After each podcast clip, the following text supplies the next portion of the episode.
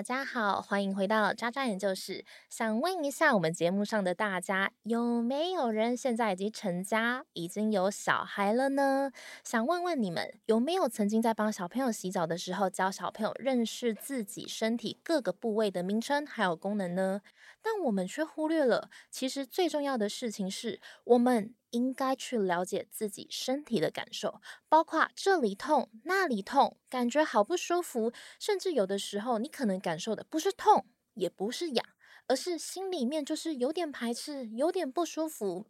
到底我们应该怎么样用语言来指出那个部位呢？怎么样去形容这一个感觉？这个其实是我们要让孩子们知道，你喜欢的，可能有些人不喜欢。那今天渣渣我就是和立新基金会合作，我们邀请到了立新的思玲来跟我们分享一些实际他在第一线看到的案例。我们在前几个礼拜也有上了一个跟 Me Too 有关的节目，那这一次我们做的更深入，找来了基金会，想要和基金会一起深入讨论。之前都是在讨论大人可以怎么做，现在小朋友们可以怎么做呢？嘿，Hello，思玲，嗨嗨，大家好。那因为其实我们节目一直以来都是录制一些渣男渣女啊，因为我们叫渣渣男就是，我们喜欢很 chill 啊，很休闲，偶尔就骂骂就是同事、老板、骂骂工作啊。我们一直以来调性是这样，然后我们突然就是要这么正能量，这么有精神。好，那我想要跟思玲聊聊，就是我们之前在讨论这一个题目，在想说我们怎么样是可以去深入去帮助小朋友们，或者是更加了解 Me Too 这个风潮对于孩子们的影响，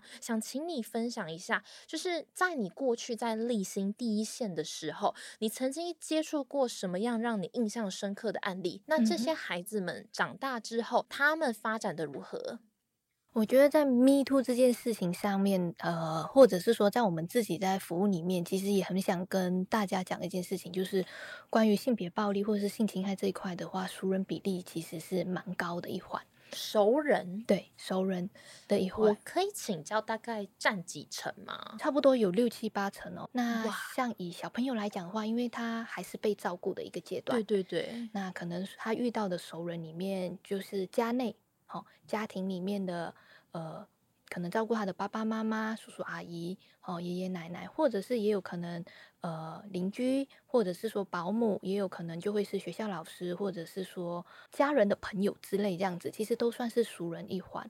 那以小朋友接触到的这一块来讲，我们可以说是差不多七八成。哎，我起鸡皮疙瘩，我觉得超恐怖的。我我们题目还写坏人不会等小孩子长大，就是身边的人不会等小孩子长大。哎，对，所以这个迷思也是我们一直 想要去打破的一块，就是过去我们都会说小心陌生人嘛，大野狼在你家，哎。太恐怖了吧！我们自己在接触到里面，就会是有一个家庭，就小朋友就是有提到说，呃，爸爸的朋友哦会来家里面，会跟他一起玩。然后刚开始都是玩的蛮开心的，然后也很期待，哎，这个朋友过来，哦，这个大人的朋友过来，因为每次过来都会带一些小礼物。那事后的时候，他就会觉得，嗯，好像玩了一些游戏，觉得自己的那个阴部的部分觉得不舒服，有点疼疼的。有点痛痛的，他就会跟大人说哦，家里面的大人说，那家里面大人就会觉得，嗯，你可能就是上厕所的时候还是干嘛，就会觉得，嗯，应该没怎么样。但是小朋友在强调说，是跟那位爸爸的朋友或者是妈妈的朋友一起玩了过后，才让他觉得不舒服。但是家里面大人还是会觉得，应该就是小朋友开开玩笑吧。对，小朋友怎么可能开玩笑？哦嗯，这种这种事情也蛮多的哦。因为小大家都会觉得小朋友还在一个发展的阶段里面，对大人的朋友来讲，就是也是蛮熟悉的啊。看他平时互动也是蛮疼爱的。小朋友看到好兄弟都直接讲，哎，小朋友怎么可能说谎？生气耶！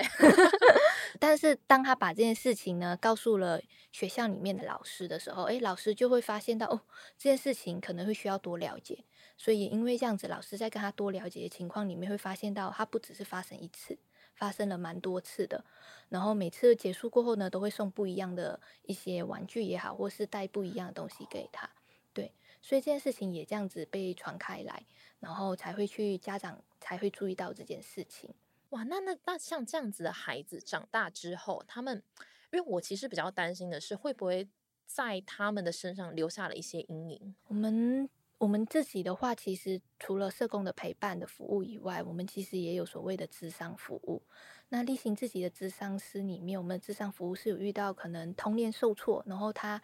到大人的时候，像成年的时候，他他来求助，他可能就是在情感上面，或者是他的健康上面，或者是说在人际工作上面遇到一些不顺遂的时候，或者是遇到一些坎哦，一些一些可能让他很难受的时候呢。然后去看了不同的医生，然后后来去慢慢了解到，哎，可能跟他过去经验有关。哦，我自己就有一个很远房的亲戚，然后他是精神病，就是是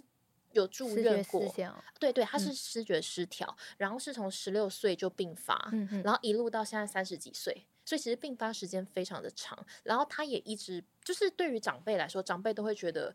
呃，你就是好吃懒做啊，你就是不愿意去工作啊，你就是每次都工作一两天就跑掉了。嗯嗯。然后别人怎么鼓励他也都没有用，就是他都会说哦压力很大很难呐这样。然后其实讲到后面，其实比较熟的亲戚们都会心累了，那就不要讲，然后也不要刺激他，因为一讲他就哭，然后可能他妈妈就会跑来骂人这样子。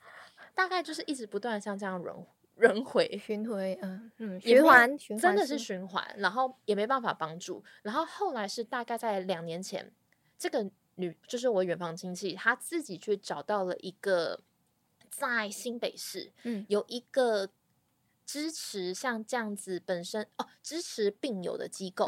然后他去了机构里面，因为他的情况，他虽然视觉失调，可是他还是一个很聪明的女生，所以他反而在一群病友里面，他成为了小队长，嗯，然后可以带领这些病友们去做其他的事情，而且是受到这一些社工人员很大的。支持，而且主任也非常的喜欢他，他就也有开始在做一些帮忙行政的工作。然后，因为他过去在工作里面一直不断的受挫，所以这一个基金会里面也提供给他一个模拟工作，就是你可以在里面赚取到代币。那如果你代币赚取的够多的话，你可以折算成现金，其实也不多，可能是换一百块、两百块。可是就有的时候，就我们一些家族聚会的时候听他在讲，就他真的很开心。嗯，然后。当然是我们以工作的角度来看的话，可能他回到社会上工作还需要一段时间。真的是，你看他十多年来这样，你第一次看到他变开心，跟他觉得有自信了，是第一次。他的生活活起来的感觉。突然呢，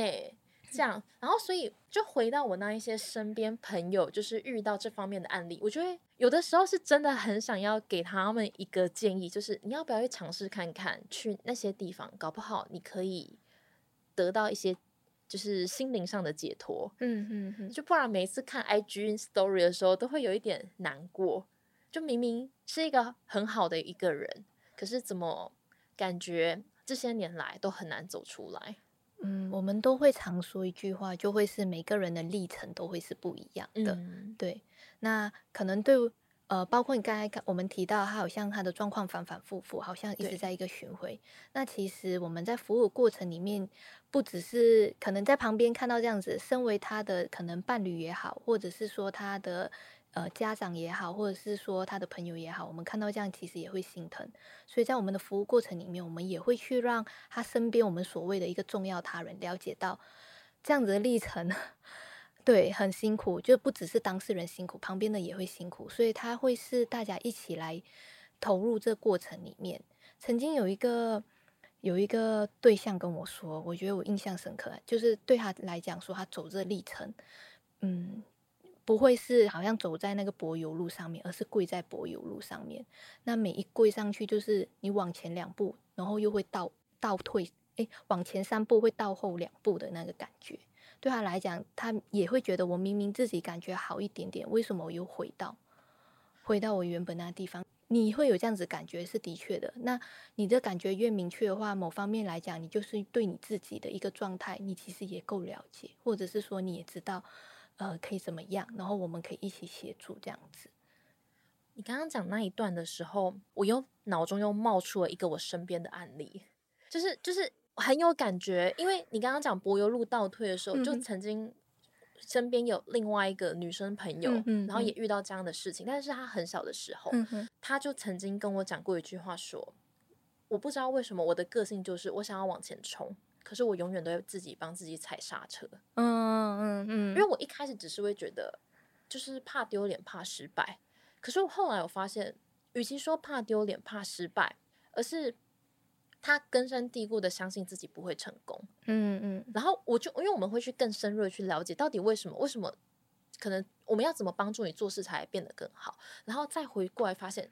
他很努力让别人觉得他做的很好，可是他没有自信。那再往往下更深入去了解，发现哎，他真的很缺爱。那你，所以他其实，在爱情上也是非常嗯的嗯疯狂，他会爱上那些根本不会爱自己的人。嗯嗯然后再更深入去往下挖，发现他觉得没有人会爱自己。然后，所以我发现，就是越进去的时候，问题越来越复杂。所以最后面，我决定很平静的跟他说：“嗯，这样子啊，我觉得下次遇到这个问题的话，我们第一时间我们先把这件事情推掉，这样你就不会有压力了。你不会有压力，你就不会把事情搞砸了。就是因为毕竟那些事情跟我们平常生活没有关系嘛，只是嗯问你能不能够当志工，或是能不能够帮忙。大家都知道你很棒，但是我们人一天只有二十四小时，八个小时要睡觉，八个小时要工作，那另外八个小时搞不好你想要去唱歌，我们就先推掉。因为我发现他的人生历程跟人生问题，已经不是我们知道也可以解决的，因为其实嗯是他可能真的需要很长很长一段跟自己对话，还有看到这世界有多大的方式，才能够去让他更前进。所以我决定去告诉他，我觉得先拒绝这些事情，推掉，可能是一个保护自己心灵更好的方式。你提供一个其他的选择性给他去考虑，这样子。对，就不要让他再 focus 在就是那一个角角，让他就是在第一时间就先去把事情推掉，也不要觉得对不起别人。嗯哼，那同样的问题回过头来，就是这个是成年人已经长大了，他可以去推掉、去嗯拒绝。那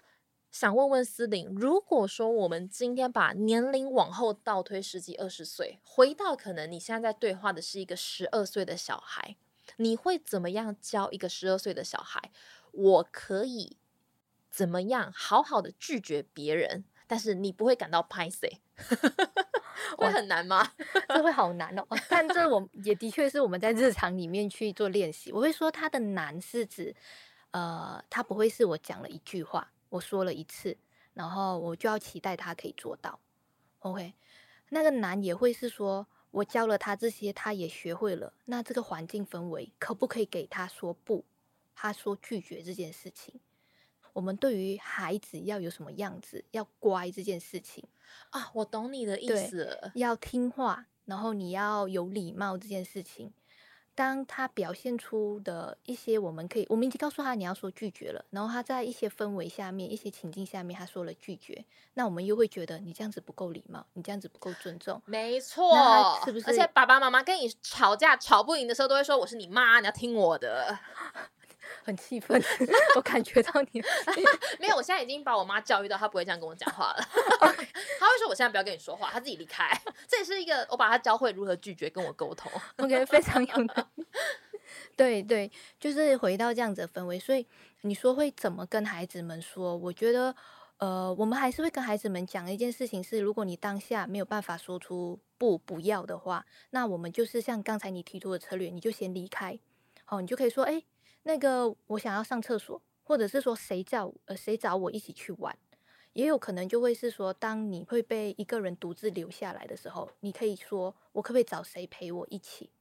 也有可能一个实际的案例，我们会跟小朋友多说，是像呃小朋友他们可能会做身体检查嘛，那你可能会不舒服，那我们就可以说，呃，一般来讲，我们就觉得身体检查是很自然的一件事情，但我们不会好好去想跟小朋友说他接下来会发生什么事情，他可以提出哪些疑问，所以在这样子的情况里面，我们就会跟小朋友多说是，你待会儿要做什么检查，你会好奇你在做哪些检查吗？你可以怎么样说出你想要问什么话给医生？所以他就会去想，OK，我待会儿哪里要做检查？那他可以问医生，你待会儿会碰到我哪里？而我碰到这部位是要检查些什么？他其实这样子的一块来讲，我们不会直接牵扯到所谓的性别暴力或性侵害，但其实是在创造一个氛围，去让到当事人也好，或是整个氛围来知道说，你的身体你是有自己去表达一件事情。那环境它其实也可以去更理解，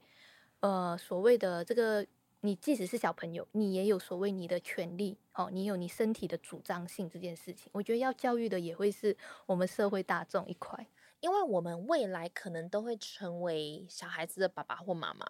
那假如我们平常在家里，因为你有提到说，其实。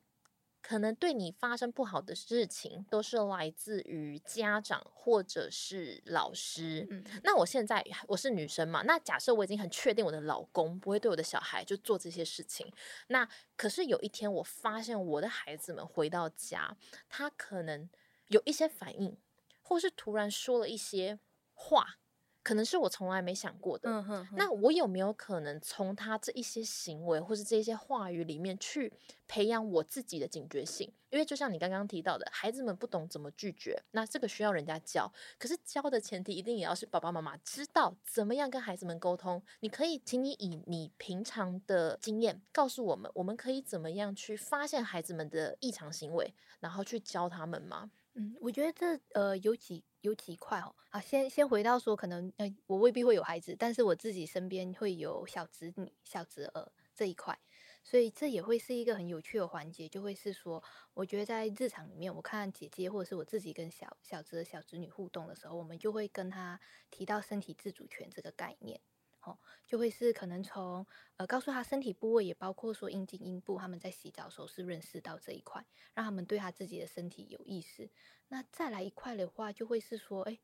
呃，你跟孩子们去谈这件事情，他其实的一个前提是你在跟他建立信任关系，他知道这件事情，哎，关于身体的这件事情，关于我喜欢我不喜欢这件事情是可以跟你说的。好，你可以想象，如果说你家庭里面可能比较没有去谈这些的时候，孩子。他可能会在找寻经验里面，他可能也不太晓得这些东西要告诉谁，可不可以告诉你这件事情。所以这也会是说，在前提里面，我觉得家长在家庭里面，或者是说在校园里面，我们可以跟孩子说，孩子会有这个概念过后，他发生到这样子的事情的时候，他就可以来跟你说。但当孩子跟你说这件事情的时候，我觉得对每个家长来讲，哈，或者是幼儿园老师也是，就会超级紧张。这是不是性平事件？对呀，这是不是一个很严重的事情？那我下一步要怎么样？有些时候就会是家长也很紧张，然后到底要信不信？哈，就会处在这个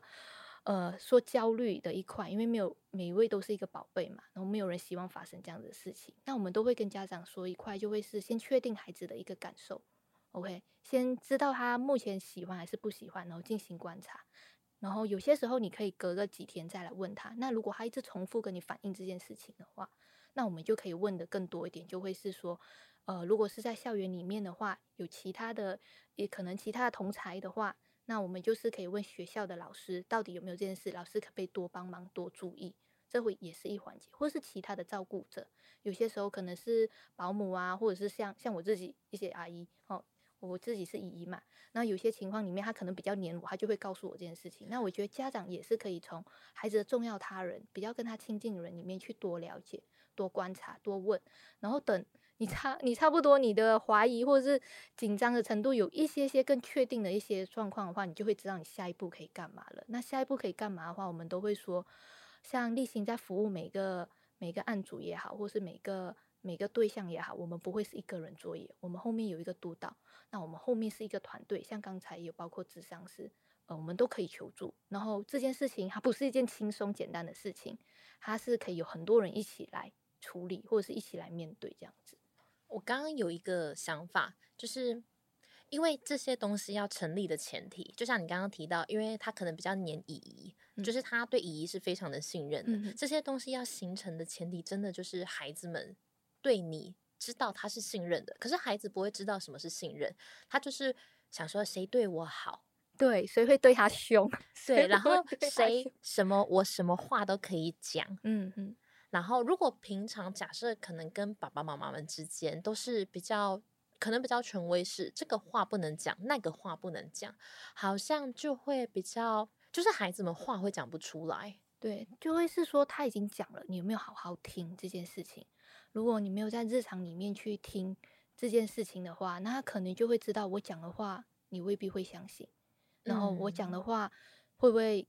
嗯，你会有其他不同的想法？这我我觉得这这一块也在我们的成人上面其实都是一样的，这是双向的，就是其实教小朋友保护自己，其实也是在教大人怎么样去让小朋友信任你们。对。因为你如果没有信任的话，他也不知道自己受到伤害了。嗯嗯嗯，哇，我我也的确，我们是也是跟呃每位家长说，因为呃我们在推这一块的话，或是跟家长在沟通这一题的时候，大家都很担心自己会不会遇到。那我们会也会想要让家长们知道一件事情是信任这个东西，你陪伴的孩子不只是呃让他免于性别暴力，可能他之后有相关情感上面的议题也好，或是各种议题也好，你都是他可以信任的对象来去聊这件事情。我觉得我们这一个世代，我自己家庭情况可能还好。然后，因为我跟我哥哥差三岁，所以我那个时候十五岁，然后我哥哥十八岁嘛，他就要上大一。然后他在跟我爸讨论关于生活费的部分，我就走过去，默默凉凉的讲了一句话：“我说，爸爸，给哥哥生活费要够呢，不要害他去卖屁股。”然后我我爸当下 一口水喷出来，他笑超开心的，他就说：“哈哈哈哈哈哈，我是不可能让我儿子去卖屁股。”哈哈。好好笑哦！我哥当下也大笑，然后我妈听到，我妈第一个反应，她就说：“哦，你一个女生怎么可以讲这个话？”但我爸觉得超好笑，我爸觉得完全没关系。对，所以我们就会也也跟孩子们说啦，就会是说，当你说这件事情的时候，可能当下就会像我们刚才一刚开始提到的，可能没有人相信你，那你可以说第二次，你可以说第三次，哦，就会我们会告诉他们，总会有人相信你的。那有些时候我们也会让。呃，孩子们知道，或者是说，呃，愿意相信你这件事情，或者是你当下说的话，也不一定要对着你的大人，所谓的大人，你可以对着你信任的人，有些时候可能是你的朋友，或是他可能就是一个小玩偶。那说出了当下，其实他就是蛮有力量的一块，就会是有人好好听，你可以安顿你心这一块。最近有一个很有趣，就是去到一个学校，然后我们在谈相关性别平等议题，然后那时候也搭着 Me Too 的事件。就有小朋友，一个小男生，然后应该是国高中吗？我不太记得学校。他就有提到说，那个老师你都在讲女生，那男生我不想要被摸，可不可以？当然可以啊。对，但是才不管你性别，你凭什么摸我？可是你知道当下其他学生的反应就是大笑，嗯，大笑。那这样他不敢再提第二次了。所以就是当下可能就很考验的是说，哎，我这作为讲师这角色，我要怎么样给他回应这件事情？但是很肯定，也包括可能在小学里面，男生他可能也会遇到说被说娘娘腔，嗯，这件事情也蛮痛苦的。那时候是小学生嘛，然后我就跑场次，然后就就想说，哎，你们可以也是谈身体的概念，你可以说一下你最讨厌的是什么？然后有个小男生就举手了。哦，好不容易抢到，然后我用麦克风拿到他前面，等了三分钟都还没有讲出来。我想说，我一节课就只有五十分钟，我等了你三分钟，还有其他小朋友要怎么办？这样子，所以他好不容易就讲出来了，娘娘腔，然后其他小朋友就又笑了一下，就全全全班一起笑哦，然后就觉得哇，哦，整个心都坠落满地，就。就是能体验到刚才讲的，他好不容易讲的时候，如果环境氛围没有去给他一个相信或者是安全感的时候，你就只能够，因为毕竟现实还是存在嘛，我不能把旁边的人全部都打败，只能够去告诉他，哎，还会有人相信你这样子。嗯，哇，今天这样子整个聊下来，不能说沉重，但真的是回到不论是性别的议题，不论是 Me Too。我觉得是回到更宏观一点，就是这个社会怎么样去面对信任跟拒绝这件事情。因为好像我们去拒绝别人，等于我们不信任别人。可是不是的，所谓的拒绝只不过是在表达我在对这件事情，我不是对你人的否定，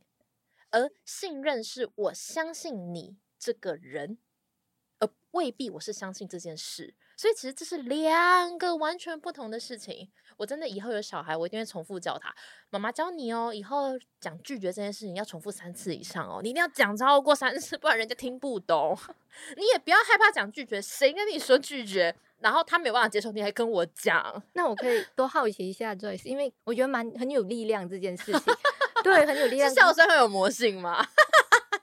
或是你也举了很多你真实有操作过的案例，所以我就也蛮好奇。这个这个是怎么样培育长成的这件事情？嗯，我觉得回想我的童年，其实我是一个应该感觉得到，我是一个超外向的人，嗯我非常的外向，我外向到那种我不知道自己很外向。然后，因为你也知道，外向的人跟内向的人最大的差别是，外向的人是透过跟别人互动，然后来去得到能量；内向的人是自己要冷静思考，才就是独处才能得到能量。然后，因为我真的太外向，就是那种 MBIT 测验出来九十七趴，所以我会遇到外向的人，以为他是内向的人的那个程度。OK，所以我就是从小在，我是从小是一个这样的人格。可是我其实，在成年以前，我都是被用很内向的方式养大的。我觉得我在家庭教育上有一个很成功的是，因为我妈妈从小就非常非常的疼爱我跟我哥哥，嗯然后疼爱是到禁止我们出门，所以我在成年以前我没有跟同学出去过，单独出去我都没有，因为我妈妈深信着新闻报道里面写着单独出去会被绑架，我妈妈深信这一切，所以在我国小毕业以前，我上下课都是我娘接送，我爸接送。甚至国中还是革命，我才可以早上上课跟哥哥一起去上课。国中就在家里旁边走七分钟就到了、欸，这样子哦。就连下课这件事情要自己走回来，因为你真的偶尔也会想跟同学走，就算你只有七分钟，你能够拖到那个时间，你也快乐，也是革命出来的欸、我到革命到国二，因为有一次就是我爸来接我，然后接不到，因为我在学校跟老师聊得太开心，我忘记时间又没有手机，我爸气炸，然后他还他他真的就是真的就已经去备案报警，就我女儿不见了这样子，然后后来发现。我就是在跟老师聊天的时候，他真的气疯，因为他真的等了一个小时，而且那天还下雨。但也是因为那件事情，我爸的反应就是，好，第一个反应是骂我一顿，第二个反应是立刻带我去配手机，哦，让他随时都可以联系到我。然后第三件事情就是，你现在有手机了，然后你一直都想要自己走路回家，好，我先让你走看看。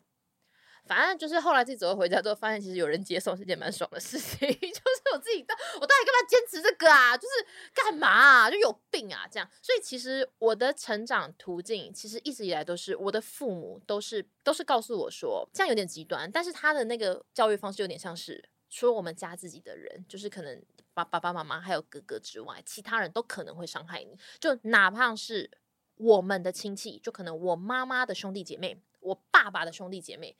我爸妈都会说，他们都可能会伤害你。就是嗯我爸妈是从小就教育说，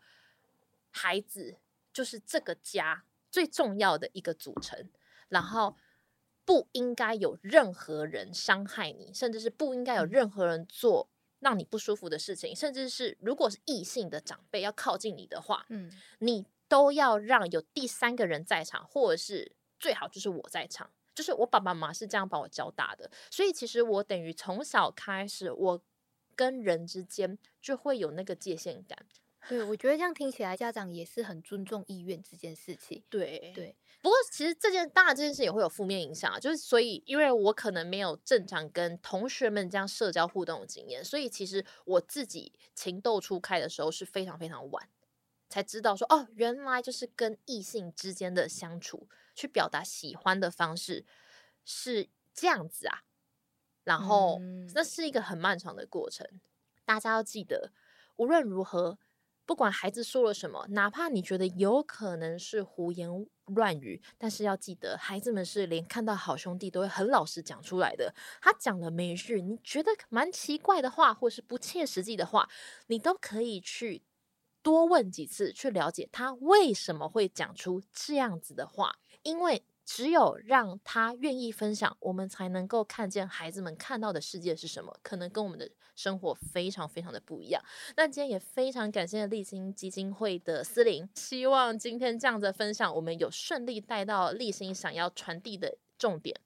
有，我们这次主要呃的合作里面也是想要去推一下关于我们对儿童来讲身体自主权这件事情，如果可以从小就去谈的话，它其实是蛮重要一件事情。所以，我们这次推的小新跟空空鸟这一块，它其实也在谈说身体自主权这一块来讲，它呃不是只有我们过去认为的小心陌生人，或是只有呃哪几个隐私部位不能碰，它是关于你整个身体。不论你是男性也好，你是女性也好，你都对你自己的身体可以表达这件事情。那我觉得也会是从 Joyce 的身上也学习到如何更多的去尝试跟表达这样子，而且像你如此的能够很，刚才也做了很多的，嗯，讲讲说明自己故事的这一块来讲，我觉得也是很棒一件事情。是的，我们渣渣研就是就是一本书。欢迎大家可以多收听我们的节目。那接下来我们就会把《小星与空空鸟》做我们的片尾曲，请大家好好欣赏喽。那我们渣渣人就是今天就先到这边喽。我是今天的主持人九一四，我是思玲。那我们下次见喽，拜拜拜拜。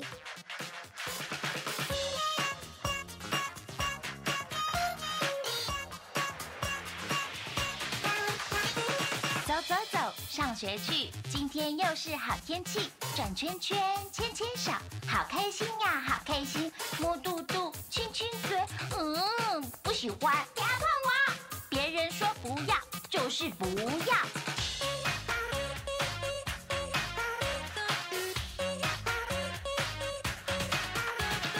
一下哭，一下笑，真不知道要怎样。听你说好喜欢，耶耶耶耶。听我说喜欢，no no no no no，我的身体是我的，我的感觉很重要。